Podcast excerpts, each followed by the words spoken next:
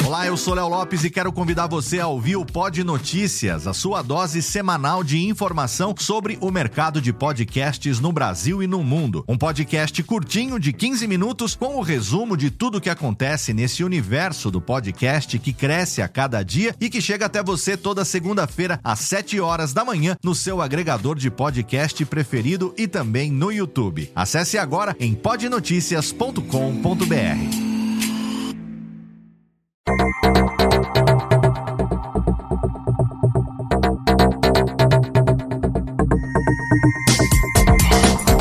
Alô Técnica, alô Técnica, baixa a trilha técnica, seja muito bem-vindo. Esse é o episódio número 91 do Alô Técnica e hoje nós vamos conversar sobre como melhorar a qualidade do áudio em gravações remotas. Olá, seja muito bem-vindo. Eu sou Léo Lopes e esse é o Alotênica, o nosso podcast sobre produção de podcasts, mensalmente no ar pela Radiofobia Podcast Network, um programa no qual eu compartilho com você a minha experiência desde 2009 à frente dos podcasts da Radiofobia Podcast Network e desde 2012 como proprietário da Radiofobia Podcast Multimídia, uma empresa especializada em podcast, uma das primeiras primeiras empresas a editar podcast profissionalmente no Brasil. Nosso primeiro cliente continua até hoje como nosso cliente mais fiel. Você deve conhecer o Jovem Nerd, pois então os podcasts do Jovem Nerd, o Nerdcast e todos os outros podcasts, o Nerdcast Empreendedor, o Nerdtech, o Nerdcast, o Speak English e todos os outros podcasts, conteúdos em áudio do Jovem Nerd, nós editamos desde 2012 e prestamos esse serviço para quem tiver interesse. Se você aí tem uma empresa, um produto, um serviço, ou mesmo se você é pessoa física, profissional liberal e quer terceirizar não só a edição do seu podcast, como quer contratar uma consultoria, quer aprender desde o começo como você mesmo pode produzir o seu podcast, é só você entrar em contato com a gente e pedir um orçamento sem compromisso em radiofobia.com.br barra contato. A Lana, que trabalha com a gente no atendimento, muito simpaticamente vai responder o seu e-mail e quem sabe em breve você também não se torne um feliz cliente, um parceiro da Radiofobia Podcast e Multimídia. No programa de hoje, a gente vai conversar sobre como melhorar a qualidade do áudio em gravações remotas. O modelo de gravação remota sempre foi o modelo mais utilizado pela podosfera brasileira, porque não raro os participantes de um um podcast estão em lugares diferentes pelo Brasil ou mesmo pelo mundo afora. De alguns anos para cá, a gente viu um aumento no número de podcasts que são gravados presencialmente, com todo mundo no mesmo espaço físico. Cresceu muito a quantidade de pessoas que monta, até mesmo por conta do preço acessível, um estúdiozinho pequeno junto aos seus amigos para gravar podcast, mas a necessidade do distanciamento social em meio à pandemia do coronavírus fez com que mesmo quem tinha uma estrutura ao vivo passasse a adotar o modelo remoto de gravações. Além disso, muitos novos podcasts surgiram nesse meio tempo que são gravados 100% remoto. E na gravação remota, um dos grandes desafios é ter uma qualidade bacana na gravação, é fazer com que todos os participantes que estão gravando remotamente, com qualidades de conexão diferentes, com equipamentos diferentes, em ambientes diferentes, tenham uma qualidade de gravação que deixe o seu programa programa com o melhor áudio possível. Para conversar sobre isso, eu fiz uma live no dia 2 de dezembro de 2020 no canal do curso de podcast no YouTube. Se você não assina ainda, corre lá e assina youtube.com/barra curso de podcast. É o canal através do qual eu tenho feito lives, tutoriais de todos os assuntos relacionados a podcast. Muito em breve eu vou começar a produzir vídeos tutoriais de edição de podcast no Reaper. Então, se você tem interesse, lá também tem o meu workshop de produção de podcast de 2013, que durante muito tempo ficou lá na plataforma do Barba Ruiva, do Bivet. A plataforma foi descontinuada e agora eu estou publicando todos os 21 vídeos de graça no meu canal do curso de podcast no YouTube. Então, se você aí tem interesse por produção de podcast, entra lá youtube.com/barra curso de podcast, se inscreve no canal e ative as notificações para você ser informado sempre que tiver uma nova live programada e um novo vídeo publicado. Nessa live que eu fiz no dia 2 de dezembro, eu trouxe dicas e também tirei algumas dúvidas de quem participou comigo ao vivo através do chat sobre como melhorar a qualidade do áudio do seu podcast em gravações remotas. E o programa de hoje, então, é a íntegra dessa live que eu gravei lá no canal do curso de podcast. Mas antes de entrar no tema de hoje, eu tenho aqui um recado do nosso patrocinador, Alura Cursos de Tecnologia, que chega ao final de 2020 com nada menos do que 1.240, mais precisamente no momento da gravação aqui desse spot, 1.245 cursos na Alura para você em todas as áreas de conhecimento sobre tecnologia, inovação e gestão, mobile, data science, programação, marketing digital, front-end, design UX, infra, tem para todos os gostos. Inclusive lá você encontra também o meu curso de produção de podcasts e também o meu curso de edição de podcasts no Reaper, completinho para você. Se você é aluno da Alura, os meus dois cursos estão entre os 1245 cursos que você tem disponíveis na plataforma que você, ouvinte dos podcasts da Radiofobia Podcast Network, pode se matricular, se inscrever com 10% de desconto. Uma mamata, você tem até 108 reais de desconto na mensalidade, então não tem por que você não se matricular agora e garantir, é claro, os 10% de desconto dos nossos ouvintes entrando no link dedicado que a gente tem lá, alura.com.br barra promoção barra alotênica.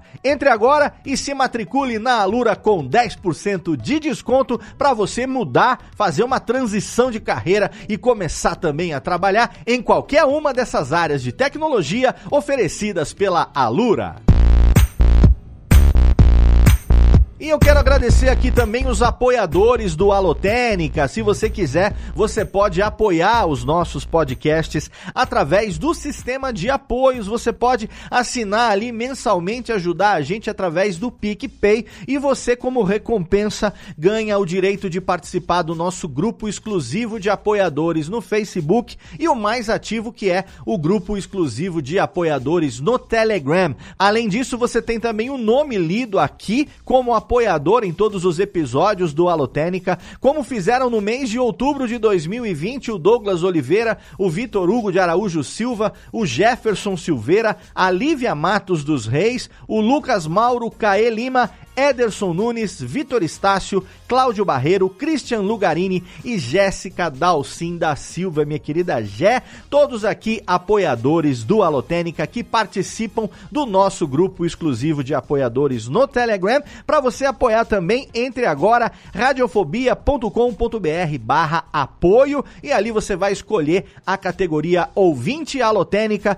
para você também fazer parte dessa turbinha aqui exatamente e ter acesso ao nosso grupo exclusivo de apoiadores no Telegram. Entre agora radiofobia.com.br barra apoio e torne-se você também um apoiador do Alotênica. Você pode sempre mandar sua dúvida, sua sugestão de pauta, sua sugestão de tema para o e-mail alotênica@radiofobia.com.br. Você pode seguir a gente também lá no Facebook, facebook.com/alotênica e também no Twitter, que é a rede social que a gente mais usa, @alotênica. Além de me seguir eu sou Léo Radiofobia em todas as redes sociais, mais ativamente no Instagram e no Twitter você me encontra e você pode também interagir comigo ali no dia a dia. Maravilha? Agora, Técnica, roda a vinhetinha, traz o áudio da live lá do canal do curso de podcast no YouTube, porque a gente vai bater um papo sobre vários pontos, hein? São sete dicas, mais uma dica bônus sobre microfone lá no final, graças à pergunta que os nossos ouvintes fizeram no chat do YouTube e a gente vai então conversar sobre como melhorar a qualidade do áudio em gravações remotas no episódio desse mês do seu Alotênica.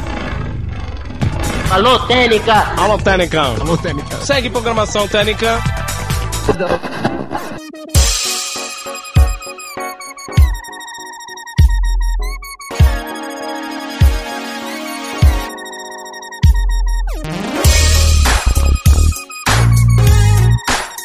Então vamos entrar logo no tema de hoje, que é falar a respeito de como melhorar a qualidade da gravação remota, como é, melhorar a qualidade do áudio em geral através das gravações remotas, se você faz o uso de gravações remotas. Né? Então, como eu disse, a gente sempre fez utiliza, utilizou gravação remota na podosfera brasileira.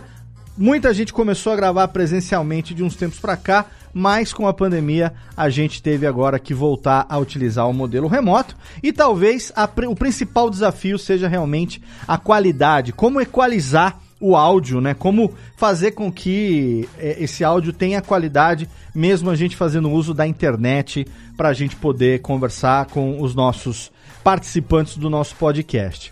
Uh, uma coisa que a gente precisa levar em consideração é o seguinte: uh, idealmente, a gravação de áudio ela precisa acontecer, idealmente, tá? Ela precisa acontecer de forma é, é, presencial no seguinte sentido. Uh, o seu áudio precisa estar tá sendo gravado na fonte para ele poder ter a melhor qualidade possível. Ou seja, a sua voz ela é captada através de um microfone e ela é conduzida através do cabo para um software no computador ou então para um gravador e ela é gravada do que a gente chama de gravação em loco, né, de gravação local é, da sua voz. Esse é o melhor modelo. Você tem um microfone, como eu estou fazendo aqui, e no caso eu estou transmitindo para o YouTube, mas também estou gravando aqui para o meu podcast, para o Alotênica, para a gente colocar depois no feed. Eu tenho aqui uma redundância, porque eu estou gravando tanto no meu Zoom H6, como eu estou gravando também ele através de um software no meu PC, então eu sempre gravo com uma redundância, mas a melhor qualidade possível ela é obtida quando você grava em loco, quando você tem a pessoa falando na frente do microfone e o gravador ali. Para você poder transmitir o áudio pela internet, o áudio passa pelo que nós chamamos de um processo de compressão. Esse processo de compressão, ele retira dados, porque a gente não trabalha com áudio analógico, a gente trabalha, obviamente, com áudio digital, e áudio digital são bits e bytes, são uns e zeros. São dados e não dados, né? Você tem informação e não informação. Então, quando você faz o processo de compressão, o que acontece? Você retira do, do áudio algumas informações é, que, teoricamente, não vão impedir que você continue ouvindo aquilo que está sendo dito ou aquilo que está sendo transmitido, mas existe uma perda natural de qualidade daquilo que se está transmitindo, porque você precisa comprimir o áudio para que ele possa ser transmitido através da internet. É, então, se você está ouvindo aqui agora através do YouTube, provavelmente, né, você depois, se você ouvir no podcast, você vai notar que o áudio tem uma diferença de qualidade. Por mais que eu tô aqui num bitrate de 128 kbps e o YouTube ofereça esse 128 kbps, por conta da compressão existe uma perda de qualidade. Como eu estou gravando ele é, presencialmente, né? Estou gravando ele em loco aqui no meu gravador. Quando esse programa for upado depois no podcast, por mais que a gente comprima ele para 96, mas eu gravei ele aqui no meu gravador em 320.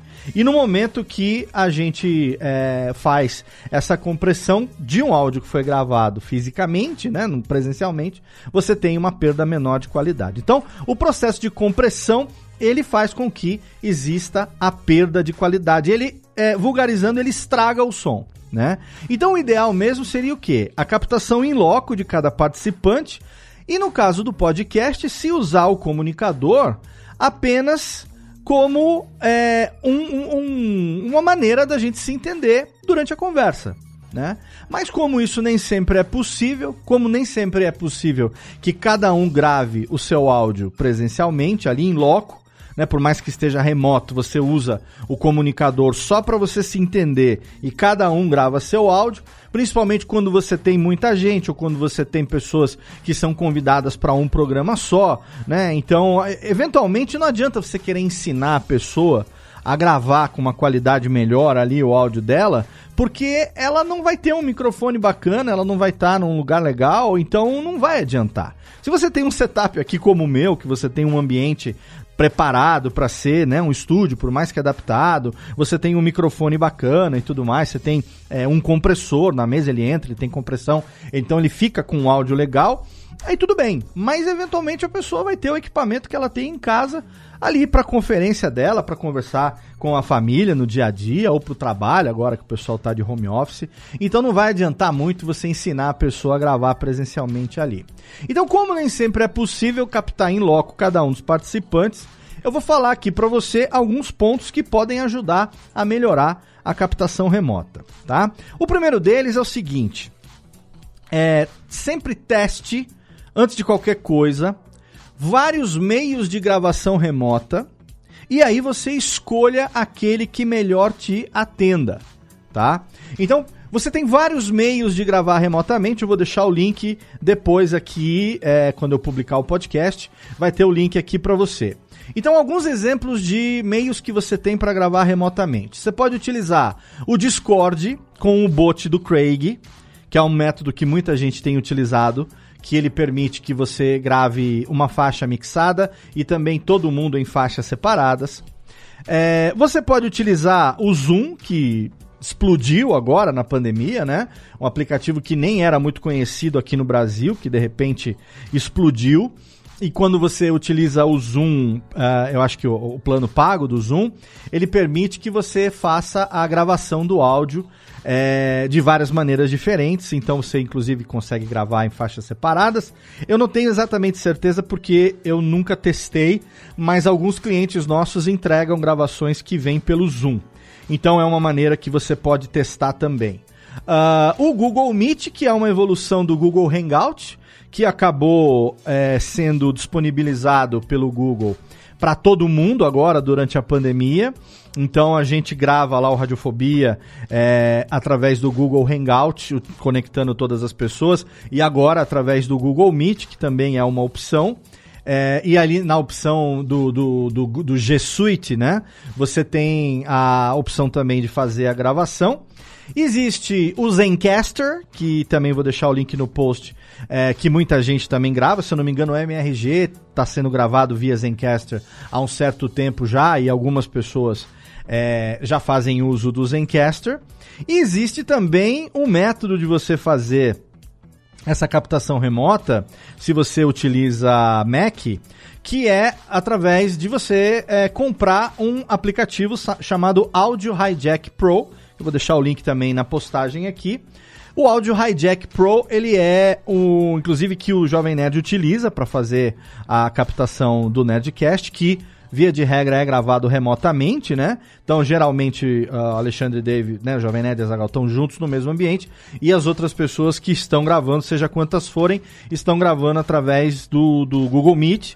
E aí ele faz o que? Ele programa no Mac dele o Audio Hijack Pro, que permite que cada fonte de áudio que está entrando no seu Mac seja gravado como uma faixa separada e aí depois a gente tem é, como colocar. Então, claro que você não tem como separar cada participante, né? Então você vai ter, por exemplo, a fonte de áudio de quem está entrando, de quem está presencialmente ali através do gravador, ou através da interface, seja ela USB, seja qual for. Você também tem, você tem como pegar a fonte de áudio do Hangout, colocar com uma segunda, uma segunda faixa de gravação. É, você poderia até colocar, se quisesse, gravar música, qualquer outra coisa também. Então o Audio Hijack Pro é uma outra opção. Então existem várias opções. O programa aqui eu não vou destrinchar cada uma delas, a ideia não é essa. É, mas eu vou deixar os, os links aqui para quem quiser eventualmente conhecer esses outros meios, né? Então, a primeira dica, na verdade, é faça testes, tá? Faça testes é, com esses meios que existem. Existem outros, é claro. Eu estou listando aqui apenas alguns, tá? Mas Antes de qualquer coisa, faça teste e veja qual desses meios melhor atende à sua necessidade. Por exemplo, aqui a gente tem no chat, uh, participando aqui da gravação ao vivo, o professor Rogério Coimbra, que é host do Mundo Agro Podcast, que já está com 54 episódios e seis foram presenciais. Então ele diz que usa o Zencaster, faz a captura local em Wave, depois vai para ele automaticamente pela nuvem. Foi a melhor opção hoje para ele. Um ponto de cuidado com o Zencaster, no caso, é com relação a a, a sincronia desses áudios, é, porque você está sempre dependente da qualidade de, da internet, da qualidade da conexão de cada um dos participantes. Já tive experiência na empresa, na Radiofobia Podcast Multimídia, de clientes que tentaram gravar via Zencaster é, e o áudio veio totalmente desincronizado. Inclusive, também teve gente que perdeu o áudio porque o, uma das pessoas é, teve problema e caiu, e, enfim, deu problema, né? Então, assim, teste. É a melhor coisa, não estou dizendo que é melhor ou que é pior, estou dizendo que já aconteceu de dar problema, assim como já teve gente que teve problema em outros meios, né? Mas faça o teste. Então a minha primeira dica nesse programa aqui, para você que grava remotamente e que quer melhorar a qualidade do seu áudio, é veja outros meios de Se você não está satisfeito com a qualidade do seu áudio, em geral, não só do seu áudio, mas dos participantes do seu podcast, e você quer melhorar essa qualidade, então experimente testar a gravação em outros meios diferentes desse que você usa hoje, porque talvez exista um outro meio que seja mais adequado para sua necessidade. Talvez um outro desses métodos aqui ou de outros métodos também que existem podem ser úteis para você, tá bom? Então essa é a minha primeira dica no programa de hoje. Alô, Técnica! Alô, Técnica! Alô, Técnica! Segue programação Técnica! A minha segunda dica é o seguinte. É uma dica que, é, é na verdade, é, é, é como se fosse um hack, tá? Mas é uma dica legal. O áudio do host, sendo captado na melhor qualidade, tem um impacto geral positivo. É meio complicado, mas eu vou explicar. Imagine que você está gravando que você é o host do podcast que você está gravando com outras cinco pessoas. Tá? Outras quatro pessoas que seja. Então tem cinco no total, você e mais quatro pessoas. Se você utiliza o áudio comprimido pelo comunicador para todos os participantes, inclusive para você, todos estarão com aquela chamada qualidade de internet. Ou seja, seu áudio vai passar por um processo de compressão. Esse processo de compressão, ele vai estar tá estragando, entre aspas, a voz de todo mundo, inclusive a sua, supondo que você seja o host do programa, tá? No que consiste essa segunda dica? Se você tiver como utilizar o, o, o um microfone legal para fazer a gravação do seu áudio, que é, que é o host, pelo menos do seu áudio, presencialmente, como eu estou fazendo aqui agora, o impacto disso na qualidade geral do programa é bastante positivo. Então, um exemplo disso é o meu podcast, o Radiofobia. O Radiofobia, eu sou o host do programa. Eu gravo aqui no mesmo setup que eu estou gravando essa live, que eu estou transmitindo essa live e gravando esse episódio do Alotênica. Então o meu áudio ele tem sempre a mesma qualidade, mas o áudio das pessoas varia de acordo com o ambiente, porque todo mundo grava remoto, obviamente. O Radiofobia ele é feito remoto desde o primeiro episódio. As únicas vezes que o Radiofobia, que vai completar em breve 300 episódios no ar, foi gravado presencialmente, foi quando nós estivemos em algum evento. E aí nós aproveitávamos que estávamos num evento ou que a gente estava atendendo algum cliente, gravando algum programa ao vivo ali, e esse áudio era transformado no áudio do podcast. Mas 99% dos programas foram gravados e são gravados até hoje remotamente. E quem ouve o Radiofobia de, de modo geral elogia a qualidade do áudio do programa desde o começo. Sendo que só o meu áudio é gravado na melhor qualidade possível. Claro que ao longo do tempo as pessoas foram investindo em equipamento um pouco melhor e tal, mas muitas vezes acaba não adiantando você ter um equipamento muito legal se a sua internet também não colabora. Né? Ou se você tem uma internet legal e um equipamento legal, mas você só tem para gravar na cozinha. E aí você tem aquele reverbão que acaba estragando também o áudio. Então, o exemplo que eu dou é o seguinte: ainda que só o host tenha a gravação, a captação do seu áudio na melhor qualidade, quando isso é percebido pelo ouvinte, isso tem um impacto positivo.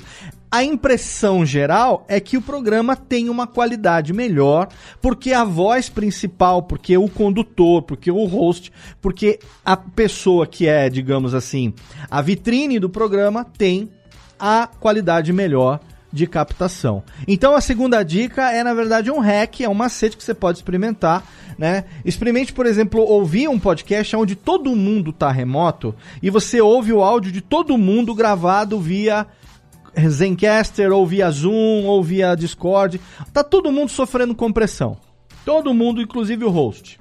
Agora experimenta o host. Grava lá o Zencaster, grava o que for, mas bota o seu para gravar presencialmente também, só a sua voz. Bota em paralelo ali um programinha rodando, deixando a sua voz gravando sozinha ou então uh, uma, um gravador separado. Se você tiver um mixer, é, isso é muito, muito legal. Se você puder investir num mixer ou num gravador, como por exemplo da linha Zoom, que está cada vez mais em conta você adquirir um H4, um H5, um H6. Se você tiver mais grana agora, tem o, H8, que é praticamente um alienígena, mas é, é um sonho de consumo para quando a gente voltar a, a, a viajar e a precisar gravar muita gente junta. Mas experimenta fazer isso. Grava a sua voz na melhor qualidade possível e na hora de editar utiliza o áudio do comunicador, seja do Zencaster, seja do Zoom, seja do Hangout, do Meet, do Discord, não importa, para os outros participantes.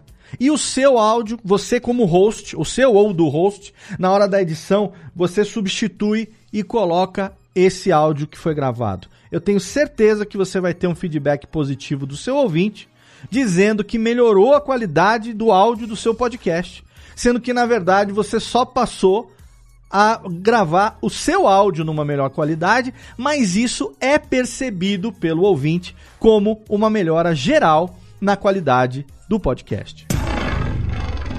Alô, Técnica! Alô, Técnica! Alô, Técnica! Segue programação Técnica! A terceira dica é a seguinte: dê preferência para usar fone e microfone externos ou um headset ao invés dos do microfone do laptop. Parece que essa dica é óbvia, mas na verdade não é. E eu digo isso com a propriedade de quem é host do podcast de vários clientes e de quem edita podcasts que são gravados por muita gente diferente das mais variadas formas diferentes. E eu digo para você, 80% até um pouco mais das vezes as pessoas não estão preocupadas em orientar os integrantes, os participantes do programa sobre qual seria a melhor maneira de gravar o podcast como participante. Então, não pergunta assim: você tem um iPhone?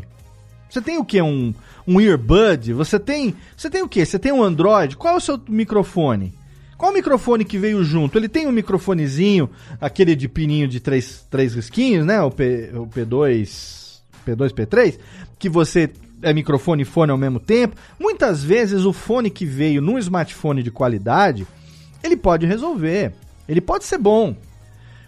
Às vezes você tem um, sei lá, um Gear Buds, você tem um, uh, sabe, o próprio o earbud do iPhone, ou um microfone de fio, não importa.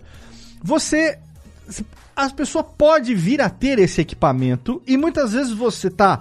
É, é, ela tá gravando numa qualidade inferior porque você não teve a preocupação sequer de falar para ela, fala assim, olha, se você tiver como gravar com um fone externo, né, que não seja o, o, micro, o microfone embutido do seu notebook, é melhor. Aí a pessoa fala, ah, eu tenho um aqui na gaveta. E muitas vezes ela tem. Ela pode não ter, ok? Mas ela pode ter, porque muita gente tem um headset, ainda que seja um headset USB, né? Tem muita gente que é, tem filho gamer, eventualmente tem um headset gamer que serve de fone de ouvido e de microfone ao mesmo tempo. Então, assim, às vezes você está deixando de gravar na melhor qualidade porque você sequer comentou com o seu participante que se ele tivesse um fone e um microfone externos, que não a caixinha de som e o microfone embutido do notebook, ele teria uma qualidade melhor ou seria preferencial. E às vezes ele tem.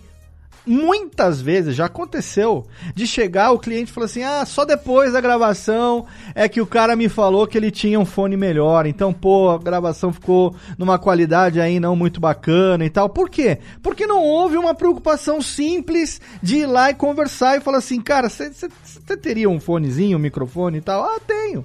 Quando eu sou o host do programa dos meus clientes, eu sempre digo o seguinte, olha, gente, eu até isso eu uso como blindagem para os meus clientes. Eu falo o seguinte, olha, desculpem, mas eu faço o papel do chato do rolê.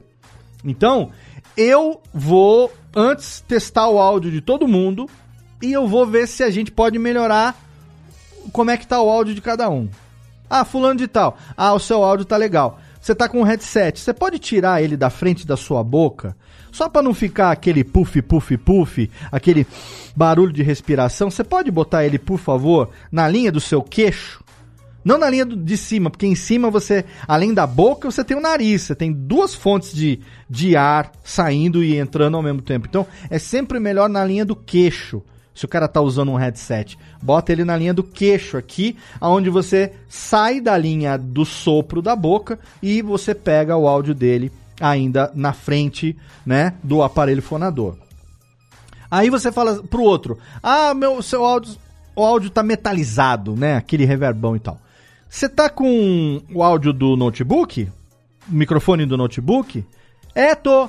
Cara, você não teria, por acaso, aí um microfoninho de celular? Você não teria aí um headsetzinho? E aí a gente vai um por um fazendo esse teste e na medida do possível isso vai ser linkado né, no, nos próximos é, é, itens que eu vou falar aqui, nas próximas dicas, uma está conectada com a outra, mas nessa daqui eu quero focar exatamente nisso, tá? Então, é, você dê preferência sempre para usar um fone e um microfone externos ou um headset, ao invés de utilizar os, o microfone embutido do laptop. E a caixa de som do laptop pelo amor, né? Nessa altura do campeonato, você, né, é, minimamente chegar e falar, amigo, pelo menos um fone de ouvido, já que você só tem um microfone embutido do seu laptop, não tem nenhum outro microfoninho para gravar, pelo menos bota um fone de ouvido, porque senão o que acontece? Acontece o efeito Ruth Lemos, é o sanduíche it o que você e todo mundo fala vai sair pela caixa de som dele, que vai ser retroalimentada pelo microfone dele. Você vai se ouvir, todo mundo vai se ouvir e é o, o samba do maluco ali. Então, não, né, por favor, isso emenda agora no próximo item que eu vou falar, o item 4, que eu já vou emendar direto aqui, que é o seguinte: gaste um tempo, invista um tempo ajustando o áudio dos participantes. Ajusta!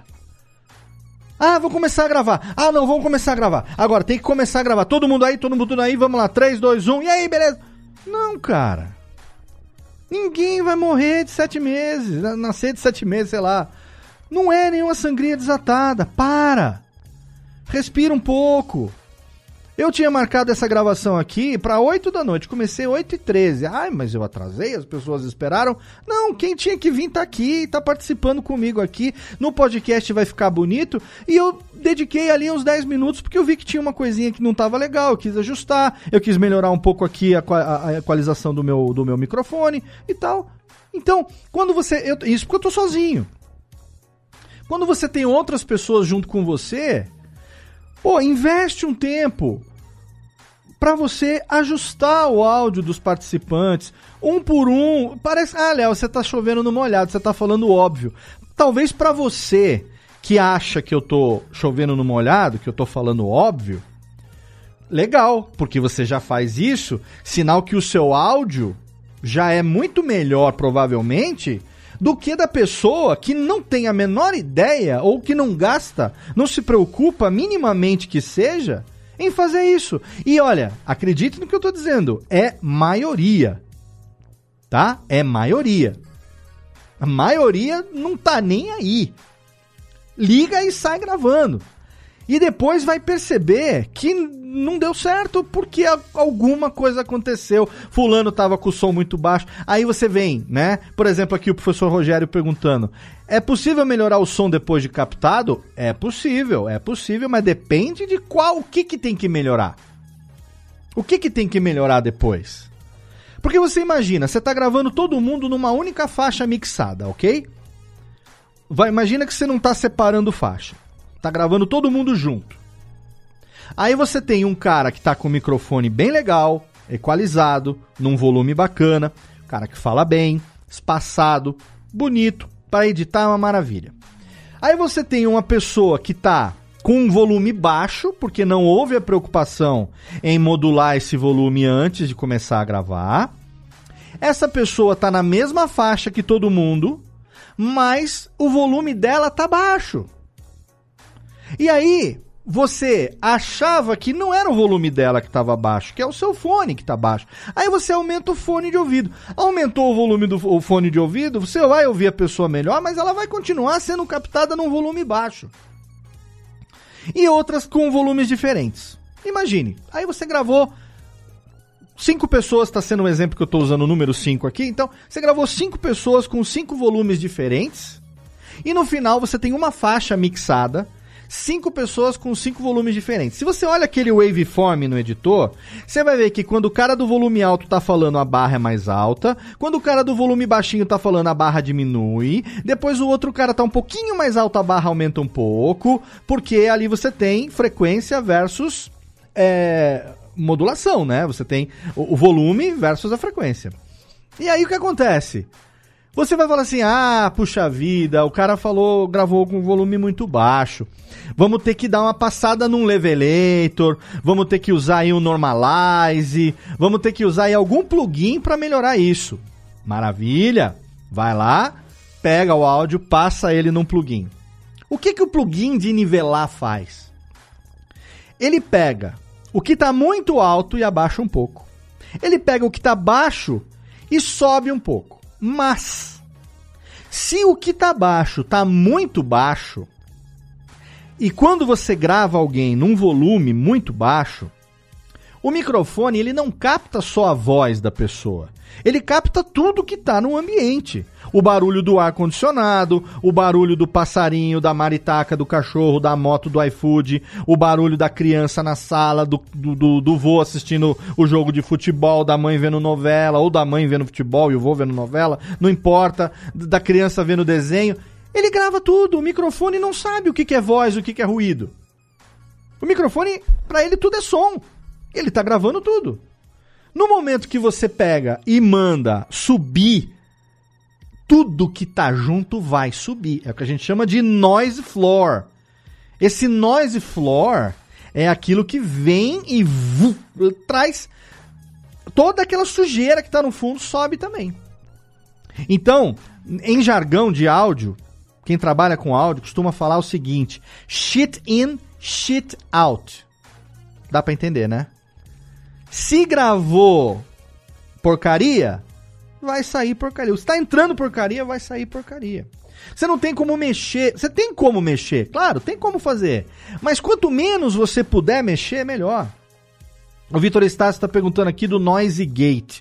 Usar durante a gravação ou na edição. Eu nunca usei Noise Gate. Noise Gate, pra que, você sabe para que, que serve o Noise Gate? Dá uma pesquisada para você ver. Noise Gate, ele reduz ou, ou diminui os tempos de ataque. E aí você vai fazendo cortes. É, mas o, o, programa, ele não entende o que é voz e o que é ruído. Para ele, tudo é som. Então você tem que ajustar esses plugins na unha. E se a pessoa não sabe ajustar o plugin na unha, vai dar merda. Vai fazer mal feito. Tem um podcast famosíssimo que eu não vou falar o nome porque eu não quero me queimar com a pessoa. Mas tem um podcast famosíssimo. Não é o Netcast, tá? Já vou me blindar disso, mas não é.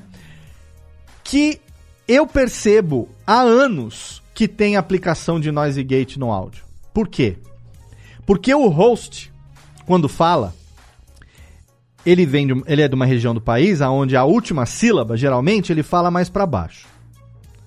né? Então uma coisa é quando você fala a última sílaba mais para cima e outra coisa é quando você fala a última sílaba mais para baixo, tá? Quando a pessoa fala a última sílaba mais para baixo, o que acontece é que o áudio já é captado numa frequência mais baixa. OK? Porque frequência alta é agudo, frequência baixa é grave. Então ele fala mais para baixo, já é gravado numa frequência mais baixa. Quando aplica o noise gate, ao invés de ele falar mais para baixo, ele fala mais para baixo. E o show some.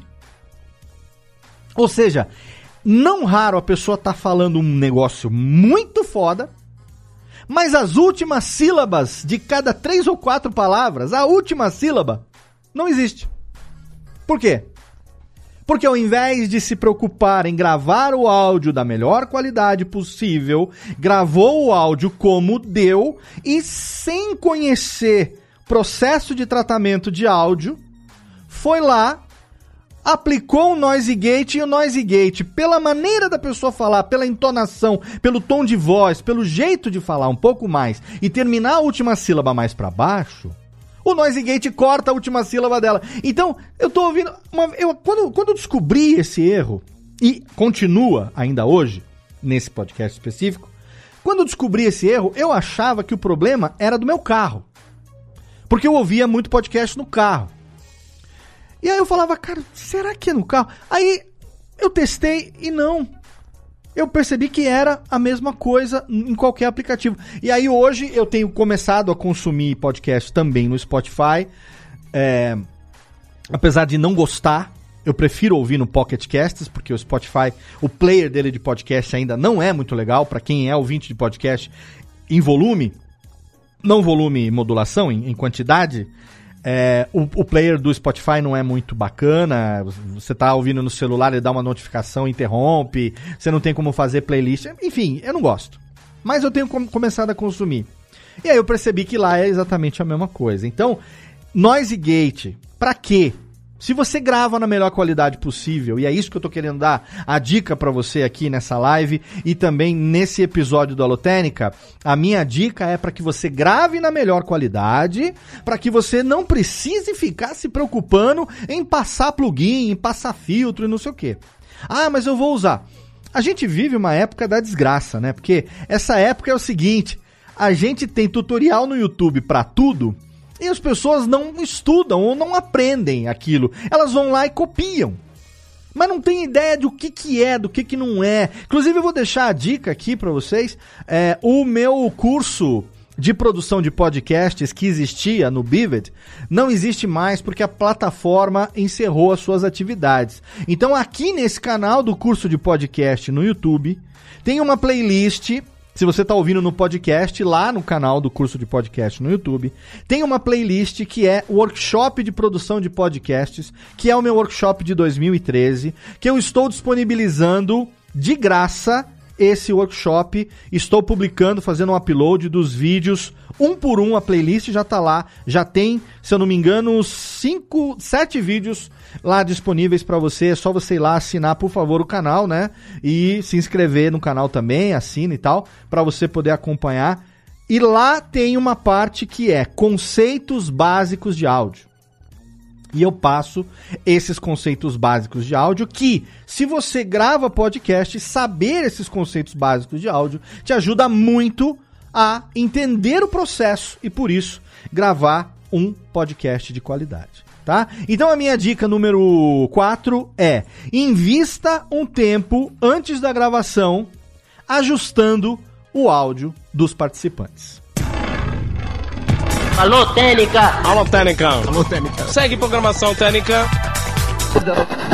A minha quinta dica é a seguinte: procure gravar e oriente os seus participantes a gravar num ambiente com a menor reverberação possível, tá?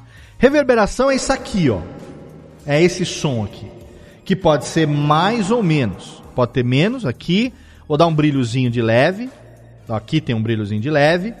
Ou pode ter um brilho desse, como se eu estivesse falando dentro de um esgoto. Ou um brilhozinho mais ou menos, que pode variar de cozinha, banheiro, sala, salão de festa, não importa. Ah, mas como é que eu vou saber? Fácil. Na hora de você fazer o teste que eu recomendei no item número 4, você vai se permitir pedir que cada participante fale um pouco. E aí você vai ouvir e vai avaliar. Você, o dono do podcast, ou, o host do podcast, você vai avaliar o áudio de cada um e você vai ver como está. O que, que nós queremos para ter um, um, áudio de qualidade? Nós queremos isso que eu estou oferecendo aqui para você agora. Um som confortável, um som abafado, um som que envolve. A gente costuma, quem trabalha em áudio, costuma descrever é, a sensação auditiva com adjetivos visuais e, e, e, sinestésicos e táteis, né? Então o som tem cor, né? O som tem textura, aquele som aveludado. Na verdade, isso é sensação para outras coisas, né? Para tato, para visão e tal. Mas a gente costuma falar porque dá para entender um som aveludado. O que é um som aveludado? Um som aveludado é esse som que ele é mais envolvente, né? Então aqui eu vou dar um exemplo aqui tirando a trilha e eu vou mexer aqui um pouco. É, deixa mexer. Tenho o, meu, o meu microfone está numa mesa de som. Eu tenho uma equalização aqui. Então eu vou dar um pouco mais de agudo nele aqui, ó. Vou dar um pouco mais de agudo e vou tirar o meu o meu grave. Olha o que acontece né? Quando eu tiro o grave, eu tiro a sensação aveludada. E o agudo, ele dá pra gente o que a gente chama de metal. Você fala assim, ah, tá com o som metalizado. Isso aqui é som metalizado. É quando você tá com muito mais agudo do que grave, então você sente que o som ele tá metalizado. Agora eu vou fazer aqui o processo contrário. Eu vou tirar aqui uh, o meu o meu o meu, o meu, gra, o meu, o meu agudo e vou meter um gravão aqui, ó. Olha aqui, ó. Esse é, esse é o extremo oposto. A impressão que dá é que eu estou falando dentro de um cobertor, não é? Parece que eu peguei um travesseiro, um cobertor, botei na cabeça e eu estou falando abafado, não é? Então, essa aqui é a sensação do grave. E a que eu mostrei anteriormente é a sensação do agudo. Agora aqui eu vou me ferrar tentando equalizar de novo o meu áudio, que eu não me lembro exatamente em qual que estava. Quem estiver ouvindo aí me diz se eu voltei ao normal ou não, porque aqui tem muito metal, ó. Tem muito tirar um pouco aqui do meu aqui, aqui acho que já está mais ou menos perto do que estava, né?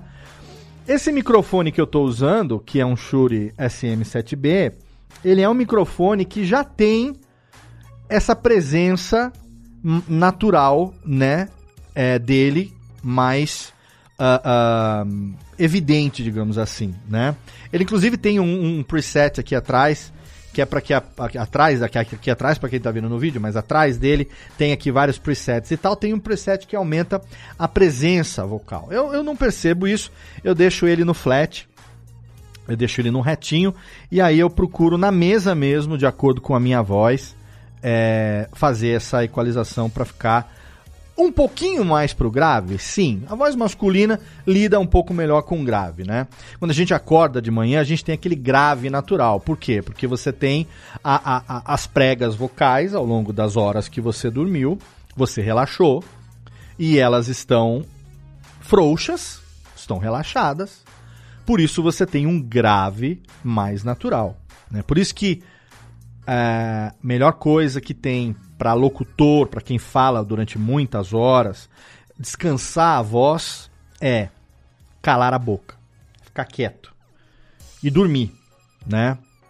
Então, cara que fala muito, que falar é a profissão, obviamente não falar é o melhor remédio que tem. Melhor do que qualquer xarope, melhor do que qualquer coisa, até porque quando você engole um xarope, ele entra num numa via diferente da via respiratória, senão você morria engasgado, né? Traqueia é uma coisa, esôfago é outra. Então não adianta muitas vezes tomar um xarope, porque eu, ele não vai entrar pelo esôfago. Mas comer maçã, por exemplo, que ajuda, né, a, a deixar a saliva é, é, menos grossa. Ao contrário do chocolate, por exemplo, que chocolate engrossa a saliva e para falar é mais difícil. Então evitar chocolate, comer maçã, é, fazer exercícios vocais e tal. Mas eu entrei nesse assunto por curiosidade. O que eu quero dizer aqui, na verdade, é o seguinte: quando você for testar o áudio dos seus participantes, oriente-os e você também a procurar um ambiente, já que a maioria das pessoas está gravando remotamente e a maioria está gravando em casa. Procura um ambiente onde você tenha uma sensação de conforto. Uma sala que tenha um tapete grosso, um, uma cortina. Um, se você tem um ambiente que tem uma estante com bastante livros, quadros na parede, é, o quarto em cima da cama, em cima do edredom, né? O que, que a gente não quer? A gente não quer sala de reunião de, de firma. Porque sala de reunião de firma é um banheirão para reverb. Sala de, de reunião de firma é o quê? É uma mesa de reunião cercada por vidro. Ou por, por alvenaria, que seja, mas geralmente você tem na parede quadro, quadro de, de, de escrever as coisas. Hoje em dia ninguém usa flip chart mais. Você tem um projetor, às vezes tem uma televisão de tela grande e tal. Mas você não tem nada de sensação de conforto. Às vezes nem é carpete de madeira, nem é carpete, é piso frio. Então o que, que você tem? Reverb.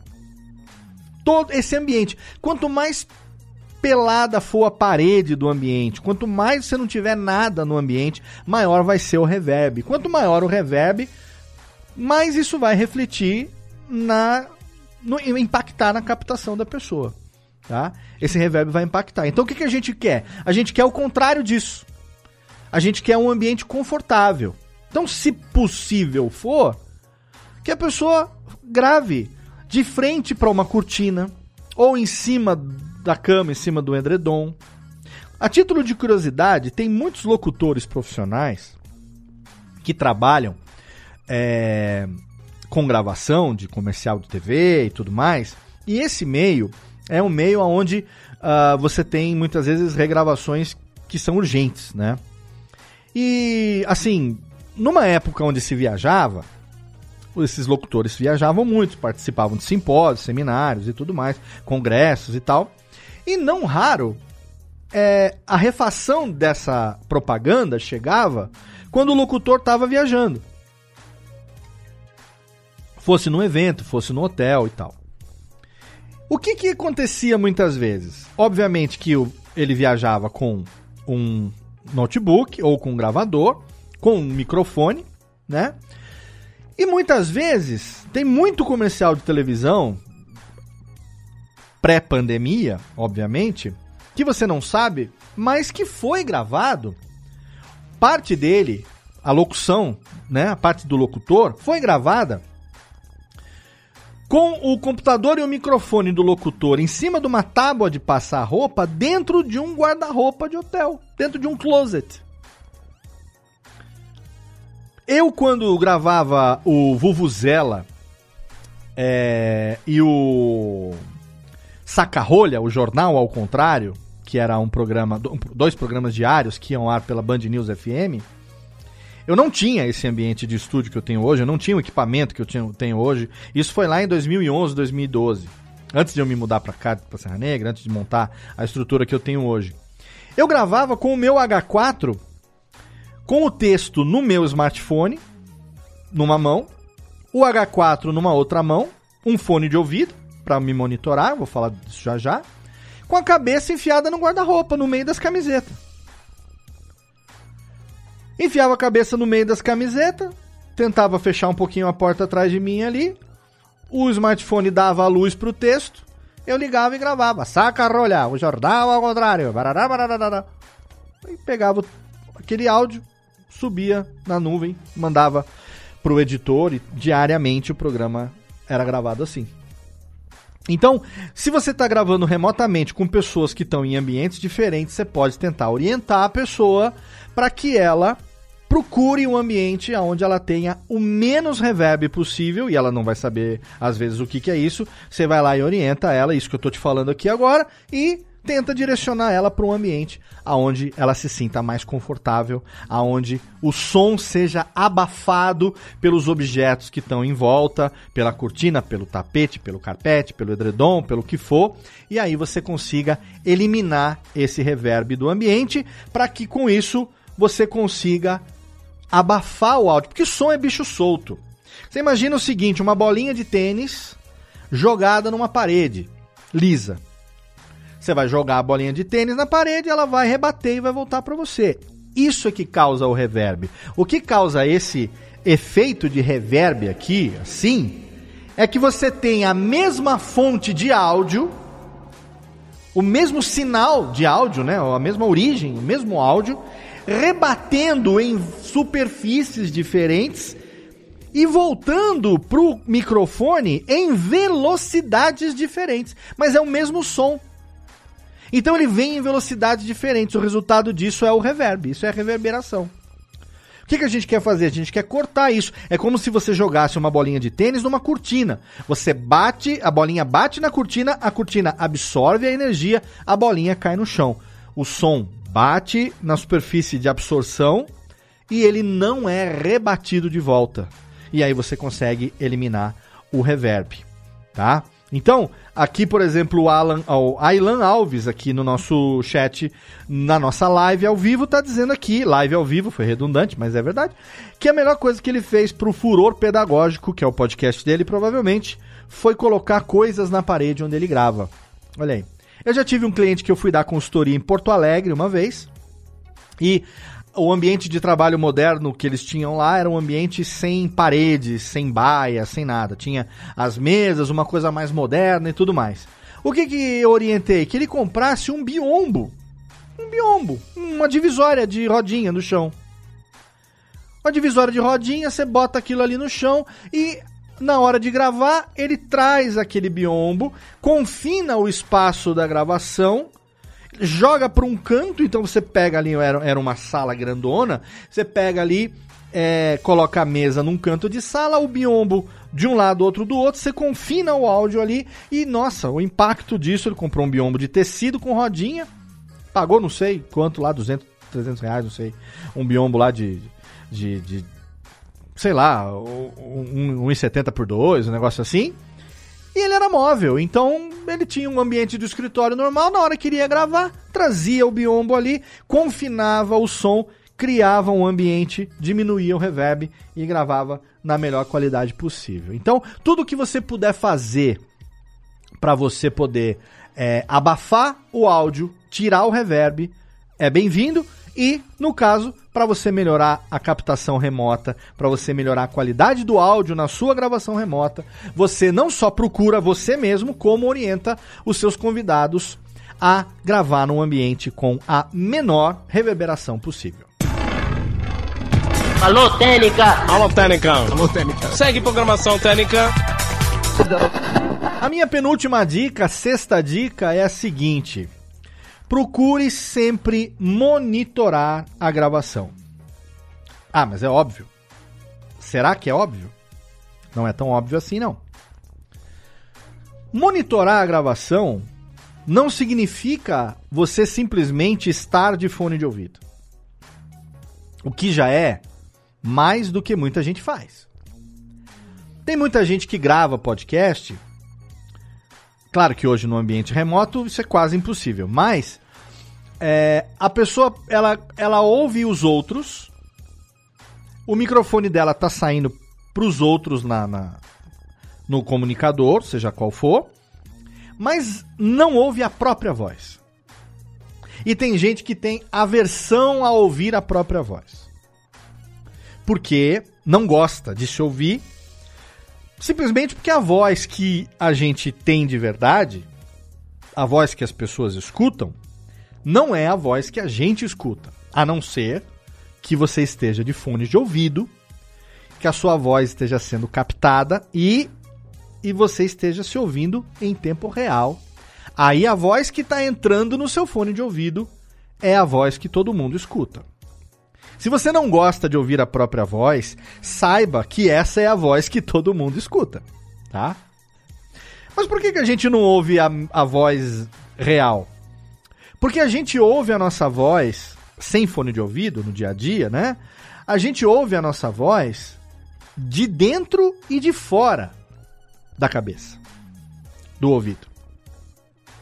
A gente não ouve só a nossa voz que sai pela boca e que viaja pelo ar e que é captada pelos nossos tímpanos, transformada em sinal elétrico ali, o movimento, martelinho, bigorna, estribo, cria ali um sinal elétrico nos neurônios que levam para o cérebro e interpreta aquilo como som. O nosso, a voz que a gente ouve, ela também é ouvida internamente. Quer fazer um exercício? Tape os dois ouvidos e continue falando. Você vai continuar se ouvindo. Mas você vai ouvir a voz interna, a voz que você ouve dentro da sua máquina fonadora a gente tem uma, o nosso crânio, a nossa cabeça, os ossos da face. A gente já falou isso nos Alotênica que eu gravei com a minha fonoaudióloga, a doutora Thaís Vaiano. Fica o link no post aí também para você que não ouviu ainda poder ouvir. São dois programas riquíssimos que a gente tem aqui sobre fonoaudiologia, tratamento da voz, cuidados com o aparelho fonador e também sobre como melhorar a nossa comunicação. Duas entrevistas que eu já fiz aqui no Alotênica com a minha fonoaudióloga e nesses programas você vai entender isso com mais detalhes. Mas o nosso aparelho fonador, ele é formado não só pela nossa garganta, pela nossa pelas nossas pregas vocais, pelo pulmão que expele o ar, pela boca que articula a língua, o palato duro, o palato mole, que é o céu da boca, o interior da bochecha, né? Não é só isso que faz a constituição da voz. É o formato do nosso crânio, são os, os, os uh, as cavidades que a gente tem no nosso osso da face, né? No nosso tórax, peito, né? A gente, não sei se já devem ter ouvido aí The Voice, quando o pessoal fala assim, voz de peito, voz de cabeça. Geralmente o grave faz assim, bota a mão no peito e faz. Você vai ver que a voz ela ressoa no peito. Isso é voz de peito. O grave é voz de peito. O o uh, quando você faz aquele você dá um dá um falsete, né, um agudão, esse é a voz de cabeça, né? Então, o, a pessoa que é cantor lírico, a pessoa que estuda canto, ela aprende a projetar a voz dela mais pro peito, mais pra garganta, mais pra cabeça. Então, tudo isso a gente ouvindo sem fone de ouvido é a voz que a gente ouve. Aí você mete um fone de ouvido, você está sendo captado por um microfone, você ouve e fala assim: uh, que voz é essa? Né? Eu falo, não sou eu que estou falando aqui. É. Agora, olha aqui, você que está assistindo isso pelo YouTube, eu estou de fone de ouvido. Eu estou sozinho aqui. Eu posso tirar o fone de ouvido e falar? Posso, mas se eu tirar o fone de ouvido e falar, eu não vou, e esse vai ser o meu próximo, o meu, a minha próxima dica, né? É, eu não vou é, conseguir entender exatamente o que é que está acontecendo. Por quê? Porque a captação não é só a minha voz, mas é tudo que está no ambiente. Entende? O nosso cérebro ele tem um recurso, né? O recurso de sobrevivência do nosso cérebro, um dos, no que se refere à questão da audição, é o seguinte: o nosso cérebro ele é treinado para a gente desconsiderar sons repetitivos nos ambientes onde a gente está no dia a dia. Então, por exemplo, eu tô trabalhando aqui no meu estúdio no dia a dia. Eu talvez não seja o melhor exemplo, porque eu trabalho editando, sei lá, 10, 12 horas por dia. Eu tô de fone a maior parte do tempo. Mas, vamos supor que você esteja num escritório, no seu home office e tal, você não trabalha de fone. Se você fizer um exercício, para e tenta ouvir tudo o que está acontecendo à sua volta. Tudo. Esse é um exercício de percepção. É um exercício de, de atenção. Você vai perceber que tem sons acontecendo que você não imaginava. A quantidade de passarinho que tem, a quantidade de barulho que, que existe dentro de casa. Som de geladeira, som de fogão, som de televisão, os sons que vêm da rua, que vêm da janela, é, barulho de ar-condicionado ou de ventilador. Você vai começar a perceber que a gente está em ambientes extremamente sonoros, extremamente barulhentos. E por que, que a gente não fica maluco no dia a dia?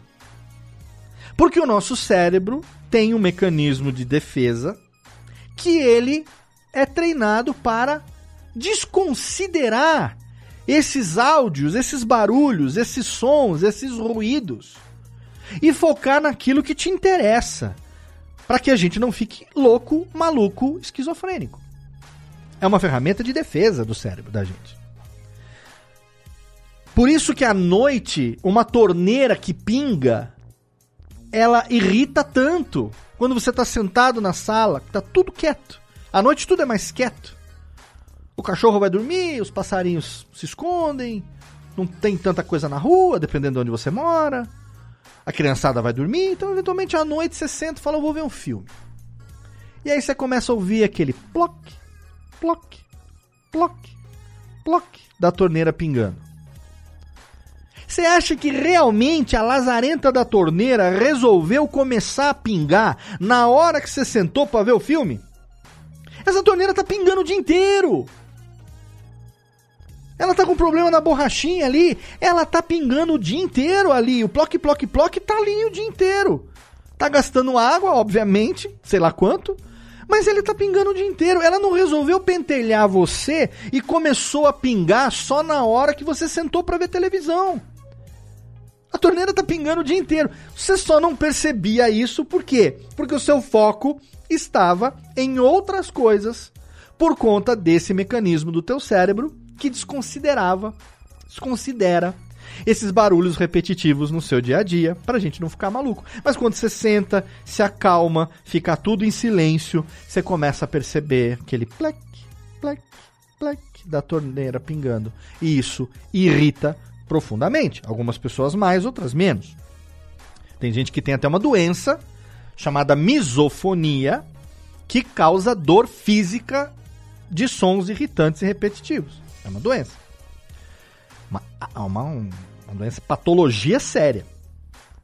O que, que isso tem a ver com gravação de podcast? Tem a ver que você só vai ter noção real de todos os barulhos que estão acontecendo durante a sua gravação e, por consequência, podem atrapalhar e reduzir a qualidade da captação se você coloca fones de ouvido e monitora tudo o que está acontecendo.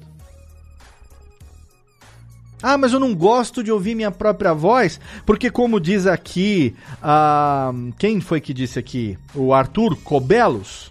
Quando o áudio tá com delay do PC, você não consegue ajustar a sincronia. Ah, mas aí é porque tem coisa errada mesmo. É setup errado, querido. Você tem setup errado. Aí você tem lag, você tem latência, você tem uma série de coisas. Você tem que ajustar isso.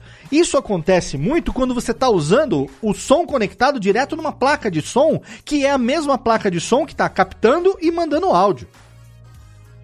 Isso acontece.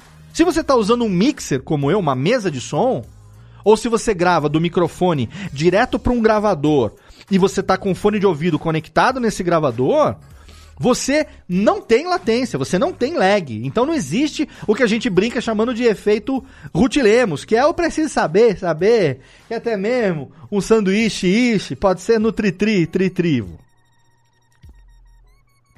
Se você bota um microfone que nem é o microfone adequado, na mesma placa de som que vai gerar esse áudio, bota para se ouvir e você tem um, um lagzinho, uma latênciazinha, por pequena que seja, você vai ter a sua o seu efeito sanduíche particular e aí não dá para gravar mesmo. É o que o, o Renan perguntou aqui: qual o melhor método de monitorar a própria voz e não perder o raciocínio? Eu estou monitorando a minha própria voz aqui em tempo real e não estou perdendo o raciocínio.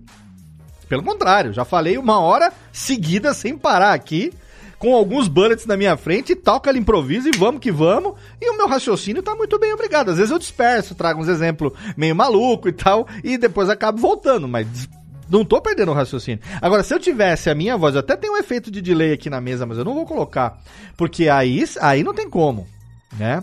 Aí eu vou estar. Tá, aí você vai estar tá se ouvindo fora de sync, a sua boca vai estar tá falando num tempo, vai estar tá chegando no teu ouvido num outro tempo, e aí você fica maluco.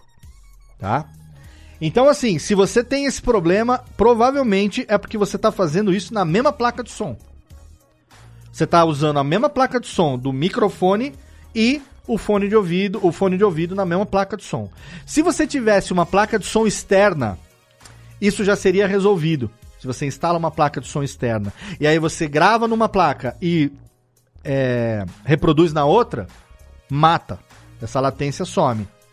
Tá? Se você faz como eu, utilizando um gravador externo, já não existe isso. Senão não existiria locutor no mundo, não existiria dublador, não existiria narrador. A minha profissão profissional da voz não existiria se todo mundo tivesse que Entendeu? A primeira coisa que um, que um locutor faz, que um dublador faz, chega no estúdio, pum, mete o fone de ouvido.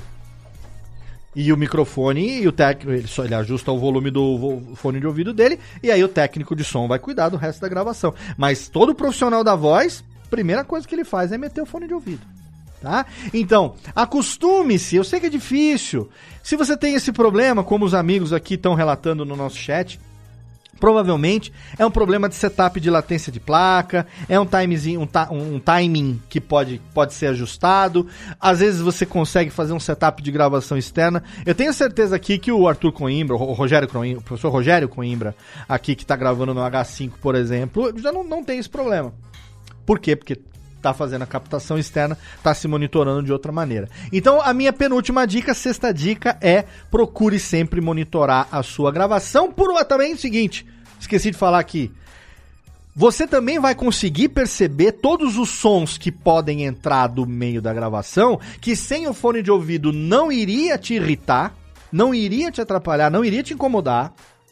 E que com o fone de ouvido você consegue, por exemplo, hum, passou a moto do iFood. Às vezes você tá gravando sem o fone, passa a moto, passa a moto, criança grita e tal. Você não, não tá nem aí, porque seu cérebro tá focado no papo. Ele tá desopilando, ele tá desconsiderando todos os outros sons. Se você bota o fone de ouvido, você vai começar a perceber os barulhos e aí você vai fazer o papel que eu faço quando eu sou host dos meus programas ou dos programas dos clientes. Eu vi que deu algum problema, eu falo, gente, espera um pouco que Tá latindo o cachorro de alguém aí. Quem será? Gente, tocou o telefone em algum lugar aí enquanto fulano falava. Por favor, fulano, pode me dar de novo uma versão limpa da frase XYZ pra frente? Porque porque eu vou ter que eu e minha equipe vamos ter que editar depois um áudio que eu mesmo gravei e que eu não tive o cuidado de fazer isso. Então por isso que eu digo eu como host eu sou chato do rolê, cara. É 10 minutos para configurar todo mundo, tentar ajustar, ver, ver quem consegue melhorar a qualidade da melhor forma possível. E durante a gravação eu tô monitorando, eu tô de fone de ouvido. Eu percebi que tem algum barulho que não deve entrar e que eu não vou conseguir tirar na edição depois, porque ele vai estar tá ali encalacrado com o áudio, né? Porque o software não sabe discernir o que é voz do que é ruído. Então eu falo, gente, parou, retoma do ponto X para frente, me dá uma versão limpa dessa frase e aí a gente consegue gravar na melhor qualidade possível. Esse cuidado é um dos, e a minha penúltima dica, para você melhor, melhorar a qualidade da sua gravação remota. Alô, Técnica! Alô, Técnica! Alô, Técnica! Segue programação Técnica!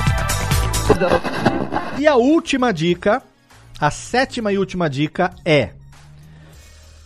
Pode parecer óbvio também, mas Oriente os participantes a usarem o botão de mute quando não estiverem falando.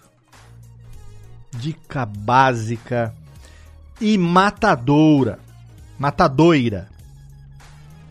Todo software tem um botão de mudo. Desliga o microfone. Não fisicamente. Tem microfone que tem um switch físico, que você vai lá e desliga. Na maioria das vezes, quando você desliga o microfone no switch físico, ele faz um barulhinho. Tum, tuk, tuk, tuk. E aí, cada vez que a pessoa liga, faz um tuk, desliga, faz um tuk. Todos os softwares, todos os aplicativos têm um botão de mudo. Mute. Desliga o microfone. É como se fosse disciplina. Gente, vai lá. Quando não estiver falando, por favor, deixe seu volume, seu microfone mutado. Ah, ah. Sério? Sim, claro. E vai lá e liga quando for falar. Mas aí você tem que orientar o seguinte: a pessoa liga e dá um tempinho para falar. Ela não começa a falar logo em seguida. Porque às vezes você tem também a latência do aplicativo que vai demorar um pouquinho mais para poder liberar o áudio. Então, se a pessoa começa a falar, eu vou, eu vou, eu vou emular aqui agora, ó. Eu vou, eu, só que eu vou emular no meu volume da, da mesa, tá? Então, vamos supor que eu tô no mudo e aí eu vou começar a falar e aí eu já comecei a falar quando eu tiro o mudo. Então, assim, ó. E aí, de repente, eu tiro o mudo. Você não ouviu a minha primeira, primeira, segunda sílaba. Então, quando você vai gravar um programa que ele vai ser editado depois, o que, que eu falo para os meus, meus clientes, para as pessoas quando eu sou o host do programa? Eu falo assim, gente, é o seguinte, a gente vai gravar um podcast. A gente não tem compromisso com a linearidade, ou seja, a gente pode gravar alguma coisa que eventualmente você esqueceu e inserir em qualquer lugar do programa como adendo depois. Na edição a gente faz isso. A única coisa que eu peço para vocês é o seguinte: Evite respirar em cima do microfone, portanto, ajusta quem está de headset, bota ele na linha do queixo, um pouquinho abaixo do lábio inferior, para não ter assoprar, evitar puff, aquele puff, explosão dos, dos ataques vocais. Usa fone de ouvido, por favor, para não sair o áudio pela sua caixinha de som e ser retroalimentado pelo seu microfone e cagar a gravação de todo mundo. Procure um ambiente, vamos procurar o melhor ambiente possível, com o menor reverb possível e tudo mais. E, por favor, quando não estiver falando, aperte o botão e desligue o seu microfone no aplicativo, na tela. E quando você quiser falar, você vai lá, solta o microfone e um ou dois segundos depois você fala. Não fale antes de soltar o mudo, porque se você não me der uma sílaba, se o timing de soltar o mudo for mais lento do que o de você começar a falar, eu não consigo cavar essa sílaba depois. Agora, se você soltou o mute, ficou um segundo quieto, e quando percebeu que ele voltou a desmutou o microfone, você começa a falar, esse segundinho de silêncio eu corto na edição. Entende? Então deixa. Ah, mas eu vou deixar no mudo, então vou ter que mutar, desmutar, mutar, desmutar. Exatamente, olha aí. Temos um Sherlock Holmes aqui. É isso que a gente quer. Que você mute quando não estiver falando e desmute quando você for falar, porque aí vai evitar o quê? Que o teu cachorro atrapalhe a gravação inteira. Que você esteja o tempo todo quieto e aquele cachorro maldito latindo, atrapalhando uma outra pessoa que está falando e que você era só ter mutado o seu microfone. Você não consegue prender o cachorro, o seu cachorro não vai deixar de falar. O seu filho não vai parar de brincar, porque você está de home office. Tem, eu, eu, por exemplo, tenho três filhos, mas eu tenho a sorte de ter um ambiente aqui para eu trabalhar. Ok. Mas tem muita gente que está na sala de casa, tem muita gente que está fazendo as mesmas coisas ali o tempo todo e tô todo mundo ali ao mesmo tempo. Então você não tem como. Então você fala, então muitas vezes você vai lá e tira o microfone, desmuta o microfone, muta o microfone, desmuta o microfone. Certinho? Então essa é a minha sétima e última dica. Oriente os participantes a usarem o botão de mute quando não estiverem falando. Eu sei, eu exercito isso diariamente. É chato, o host muitas vezes ele é o chato do rolê. Quando eu dou consultoria, eu ensino meus clientes que tem que dar pro host o direito de ser chato. Por isso que muita gente me contrata como host. Porque aí eu vou deixar de ser, eu vou ser o chato do rolê e vou deixar que o cliente fique blindado. E aí, como eu que vou editar, eu tô sendo pago para isso mesmo, então eu vou fazer esse papel de chato do rolê e aí eu vou orientar o que deve fazer, o que não deve fazer, tá bom? E eu vou aqui responder uma pergunta final que chegou para poder aqui agradecer também aos meus amigos que participaram dessa gravação ao vivo, dessa live ao vivo, pelo nosso canal do curso de podcast no YouTube, youtube.com/barra curso de podcast. Se você ainda não se inscreveu, por favor, vai lá, se inscreve no canal, ativa as notificações. Eu vou começar a fazer é, lives de tutorial de edição no Reaper em breve. 2021, tá? Mas tá aí, mês que vem. Eu vou fazer lives, tutoriais de edição de podcast no Reaper. É, quem me acompanha sabe já, eu tenho lá na Alura um curso de produção de podcast e um curso de edição de podcast já 100% no Reaper. É, e aí eu vou começar a fazer agora lives ensinando técnicas básicas de é, edição de podcast através desse canal youtube.com barra curso de podcast. Então você assina o canal se você quer aprender essas técnicas de edição no Reaper e eu vou ensinar macetinhos, coisas que eu uso no dia a dia, desde configuração inicial, como você fazer para você configurar as faixas. É, é, vai ser, vai ser bem didático e 100% focado para podcast, tá? Então, se você quer né, acompanhar isso comigo a partir do ano que vem, por favor, se inscreve no canal e ative as notificações. Então, para agradecer a galera que está aqui, eu tenho uma pergunta relacionada a microfone e eu vou tentar responder essa pergunta aqui para encerrar como pergunta bônus. Não tem a ver com o tema do programa, mas como o microfone é essencial para captação, eu vou procurar aqui responder. Então, é, quem foi que fez a pergunta original aqui agora? Agora eu vou ter que caçar aqui, né? O Denis Andrade, o que é melhor para quem está começando, um headset ou um condensador? Eu acho que o Arthur também perguntou a mesma coisa, não é? É, é o Renan Carvalho. Para quem está começando, é melhor investir num headset ou microfone condensador? Então eu venho aqui com essas perguntas. Gente, olha só.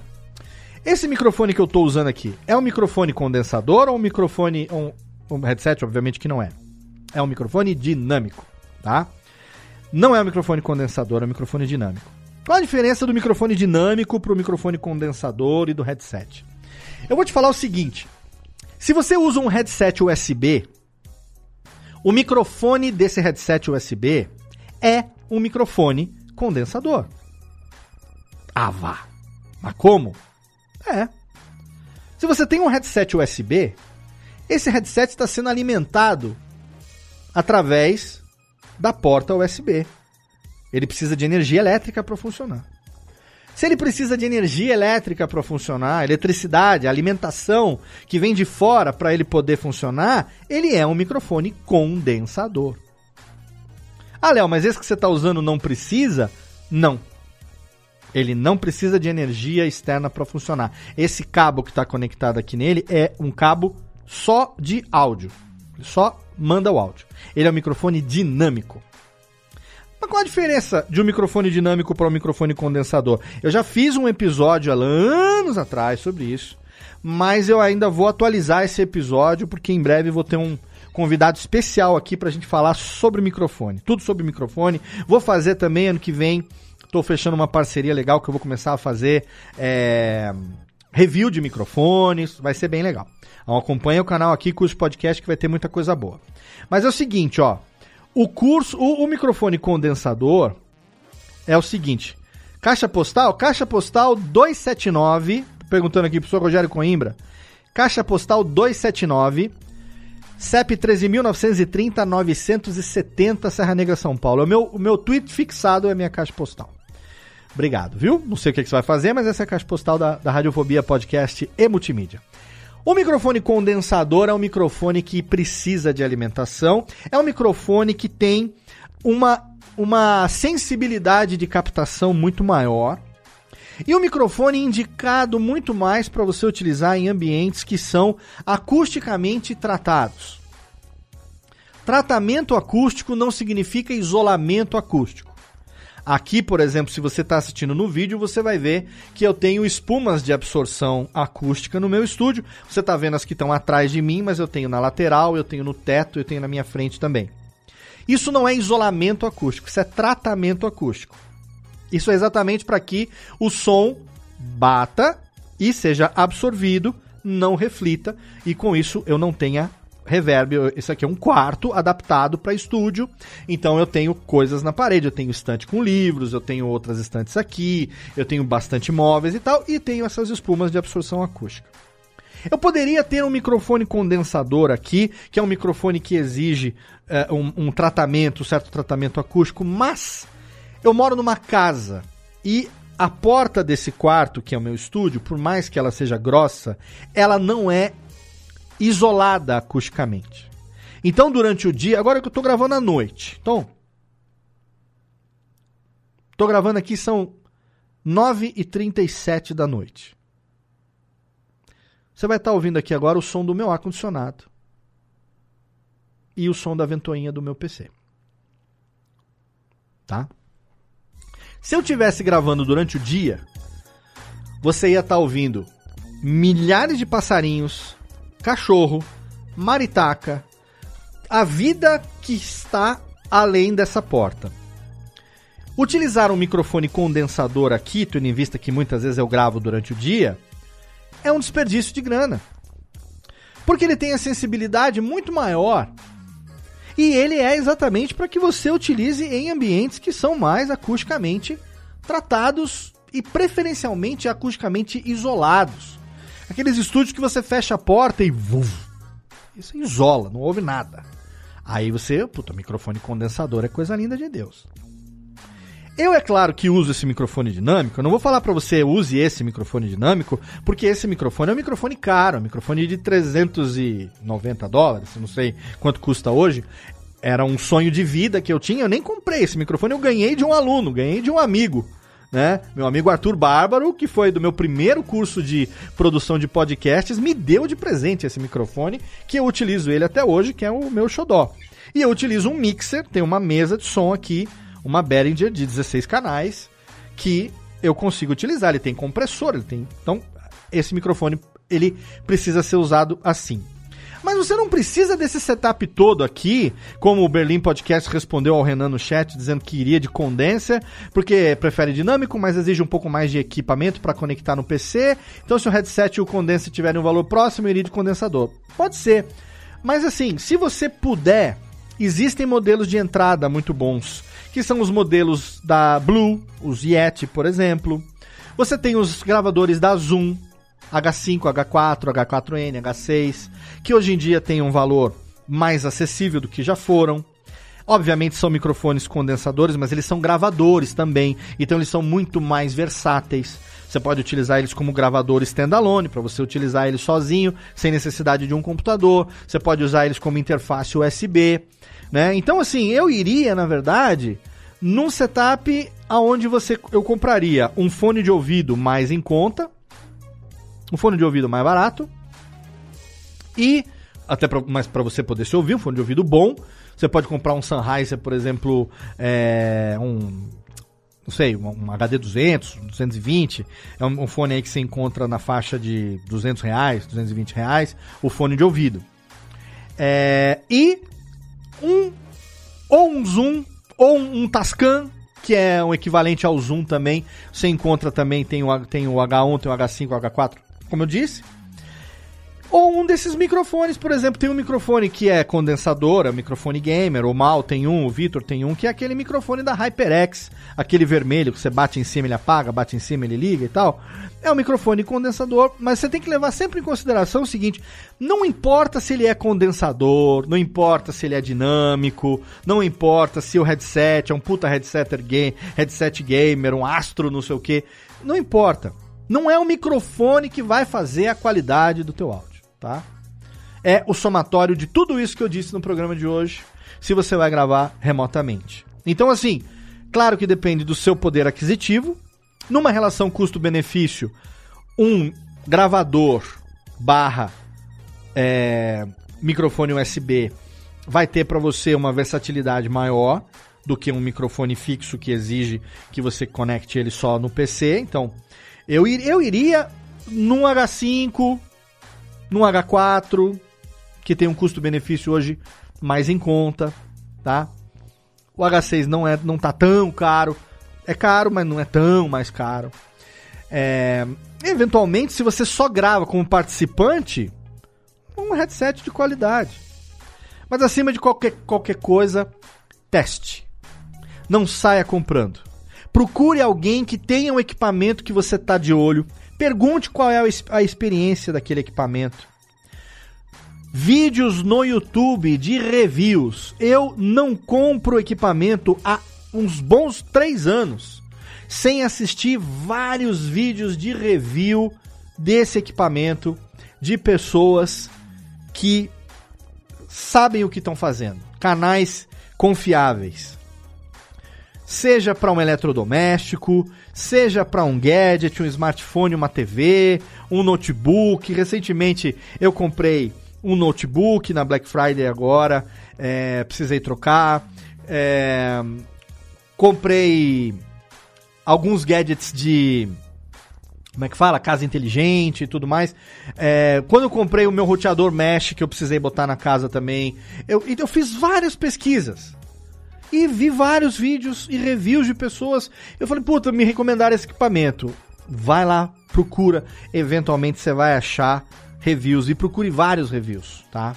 Antes de você decidir. Mas, custo-benefício versus aonde você vai usar. Se você vai gravar num ambiente que não tem o mínimo de tratamento, realmente o um microfone condensador ele pode ser um desperdício de dinheiro no seu caso. Então, eu recomendaria um headset ou então o combo microfone, pode ser um microfone dinâmico também, um microfone padrão SM58, não o SM58, é, mas um padrão SM58, que é um microfone dinâmico, que você pode ligar numa interfacezinha de, de um canal, uma interfacezinha mono da, da Behringer, que você acha aí por 100, 150 conto no Mercado Livre. Uma interfacezinha pequenininha para ligar um microfone só, conectar no PC, pai bola. Com 300 conto aí você tem um equipamentinho bacana para começar, numa qualidade legal, tá? Então aqui foi o bônus, bônus track para essa para essa nossa live de hoje que acabou se transformando no Alotênica número 91 que foi sobre como melhorar a qualidade do áudio em gravações remotas. Eu quero terminar por aqui agradecendo todo mundo que participou comigo aqui através do canal do curso de podcast no YouTube. Quero agradecer você também aí que ouviu através do podcast, você que assina o nosso feed, você que continua ouvindo o Alotênica mensalmente no agregador da sua preferência. Talvez ainda tenha um programa em 2020, em 2020, é, talvez ainda tenha, não sei, mas há chances desse acabar sendo o último programa do ano. De qualquer maneira, me acompanhe nas redes sociais e também arroba alotênica no Twitter e também facebook.com barra alotênica e vou insistir aqui, se inscreva nesse canal youtube.com barra curso de podcast. Se você tiver uma dúvida relacionada à produção de podcast, manda para mim no alotênica@radiofobia.com.br. Obrigado pelo seu download, obrigado pela sua audiência. A gente se vê na próxima edição do Alotênica. Eu conto sempre com você. Um abraço e até mais.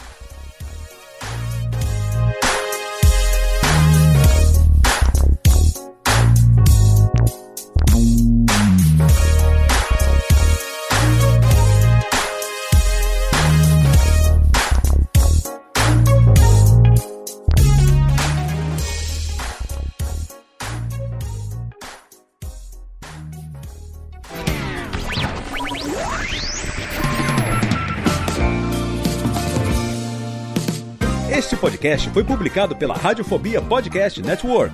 Acesse radiofobia.com.br podcast para conhecer e ouvir todos os nossos programas ou assine no seu agregador de podcast preferido. Esperamos você no próximo episódio.